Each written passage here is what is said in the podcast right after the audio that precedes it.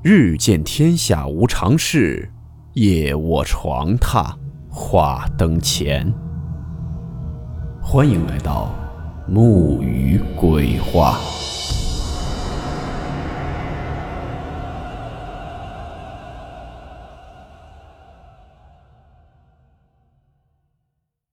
大家好，我是木鱼。今天这个故事是一位叫做宁铃声的网友分享的，他小时候听外公讲过的一起离奇事件。故事名称：莫名上吊的人。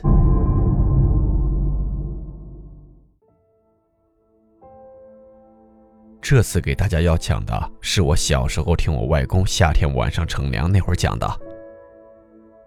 这事儿听我外公说起来。还是在九十年代的事情。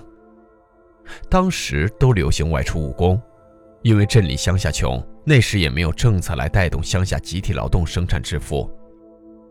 那会儿我外公因为家里弟妹都帮不上忙，自己脱不开身，在乡下帮着圈养家禽，生活也还算是能凑合的过着。那会儿临近年底了，外出务工的人都陆陆续续的往自己的故乡赶。听外公讲，当时回来的人个个都透露着城市散发的气息。当时外公的语气还有着那么一丝丝的羡慕。过年的气氛越来越重，奇怪的事情还是发生了。当时半夜乡下传来了敲锣打鼓的声音，外公当时被吵醒了。循着声音找去，只见乡里的乡长拿着手电筒，一边跑一边敲。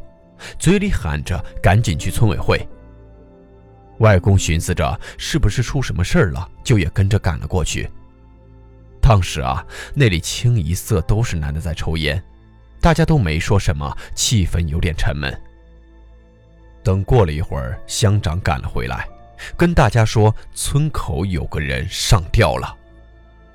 上吊的这人是出去打工的人，正好是往家赶回来准备过年的。他们一家子就剩下老娘和媳妇儿、孩子在家。乡长叫大家来，是问问情况有没有发生什么怪事儿，顺便让大家有时间都去人家家里搭把手。当时愣是没有一个人吱声，感觉这事情有些奇怪啊！好端端的一个人在外打工回家，却上吊在村口。村口的那块地接着一座桥，不算特别宽大的桥。下面就是一个蓄水坝，每年都有牲口啥的掉里面淹死，有时候甚至还有上游留下来的浮尸。往年夏天也有小孩子淹死在那里。外公当时说，那个坝以前得有人执勤，现在已经废了。那里值班以前都没人敢去，后来加派了人手，每班三到四个人在那里，才有人敢去。第二天早上来了警察。后来得出的结果说，可能是外出压力太大，又没挣到钱，可能想不开了。外公说，那会儿看过那一眼上吊那人，手电筒一照，眼珠子都凸出来，通红通红的，嘴角还一直流着口水，脖子上箍着根草绳。还好当时人多，不然当时看到那场景，怕都会吓得半死。办丧事儿那会儿也没什么奇怪的事情。但是晚上那段时间出门的人少得可怜，特别是村口那位置，除非下大雨涨水，才有人过去看着，还得多人结伴而去。当时人家家里请了个先生，让挑了块坟地，选在临近村口那条左边上山的分路上。那条路不是修出来的，都是村里人走出来的。以前砍柴基本上都是往那边走。当时下葬外公也跟着过去看了。说当时走到村口分岔路那里的时候，有人大声的喊“好重”，骨头都快压断了。后来那个先生重新挑了个人来抬，才慢慢抬上山。那件事情后，过了好几个月都没什么异常。不过刚出事那段时间，那家人的媳妇儿夜里哭得很凄惨。后来传出来的事情是说，当时那个挑坟的先生说。这个人是被抓去当替死鬼了。直到将近快一年了，那家人的小孩不知道为什么脖子却歪了。外公说，当时看呐，感觉那小孩子的脖子都像断了一样，歪得很是夸张。乡里医生只能看看感冒什么的，这种情况只能赶去县里或者市里治。当时说去了县上也没看出个所以然，偏方也试了好多都没出什么效果。那家人特别担心，又找到了那个当初的先生。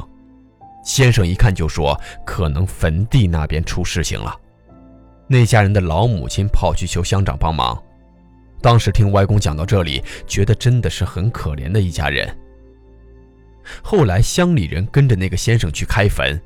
当时去了的人都说，开过坟之后，看到那个人的眼睛是睁开的，那个人的头呈一个歪的 L 型样子，挤在棺材的另外一头。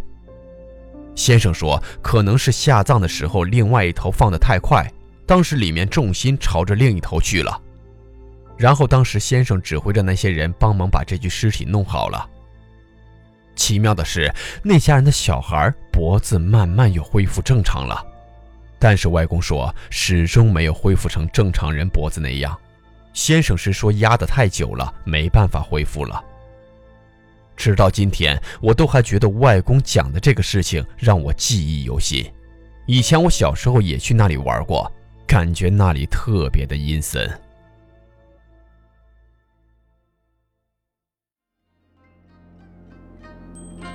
好了，我们今天的故事到此结束，祝你好梦，我们明晚见。